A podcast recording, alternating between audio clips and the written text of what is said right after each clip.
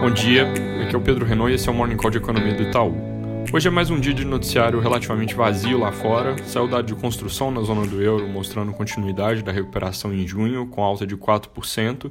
E o destaque do dia em termos de dados deve ser o pedido de seguro-desemprego nos Estados Unidos, que recentemente vem surpreendendo para o lado bom, ou seja, com menos pedidos que o esperado.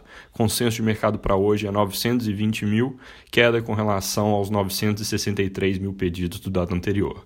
Já que no Brasil, ontem surgiu uma notícia ruim de onde ninguém esperava. O Senado, ao analisar vetos presidenciais que pareciam não ter muito risco, acabou indo na direção oposta à expectativa de praticamente todos os consultores políticos e derrubando o veto sobre reajuste para certas categorias de funcionário público até o fim de 2021.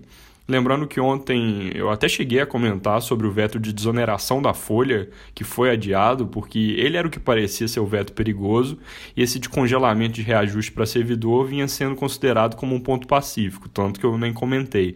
Derrubado o voto no Senado, agora ele vai para a Câmara, onde não dá para ter certeza se passa ou não, mas a equipe econômica e o Rodrigo Maia vão atuar para que ele seja mantido.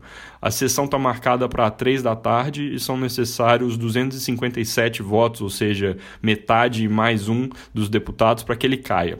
Se for derrubado na Câmara também, isso vai resultar na possibilidade de reajuste, promoção, criação de cargos e uma série de carreiras da saúde e segurança pública. Isso geraria um gasto adicional de até 132 bilhões para o ano que vem, isso segundo contas do Ministério da Economia. Ou seja, um aumento equivalente a quase três meses de Corona Voucher nos moldes atuais, em um momento onde toda a discussão é exatamente sobre como e onde economizar para financiar um aumento de gastos sociais que viriam substituir a renda emergencial com o programa Renda Brasil, que seria um Bolsa Família expandido. Ou seja, a notícia é ruim por si só, porque gera risco de um aumento forte na expectativa de gasto, também porque pode comprometer a ideia de aumentar transferências para a população mais carente, e mesmo não passando essa derrubada do veto, porque mostra que iniciativas de caráter similar vão acabar tendo dificuldade de aprovação no Senado. Esse é o caso, por exemplo, da PEC que eu comentei ontem, que o governo está preparando para ativar os gatilhos do teto e economizar no ano que vem. A maior parte dessas economias viria exatamente da redução da despesa com o funcionalismo público. Mas se o Senado não foi nem a favor de cortar reajuste no ano que vem, fica mais difícil esperar que eles aprovem uma medida que pode, inclusive, reduzir carga horária e salários. Logo, vai ser bem importante ao longo do dia de hoje acompanhar as repercussões e qualquer indicação que possa surgir a respeito da direção que a Câmara deve seguir e mais tarde acompanhar a votação.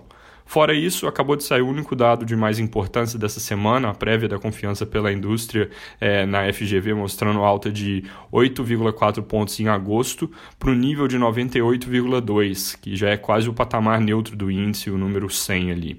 Isso é uma recuperação de 93% da queda que foi vista em abril e maio, puxado por altas similares aqui dos componentes de situação atual e expectativas. Interessante também comentar que o dado de utilização de capacidade instalada na subiu para 75,4%. Isso ainda é abaixo da média histórica, mas já está um pouquinho acima, inclusive, do que era observado em março. É isso por hoje, bom dia.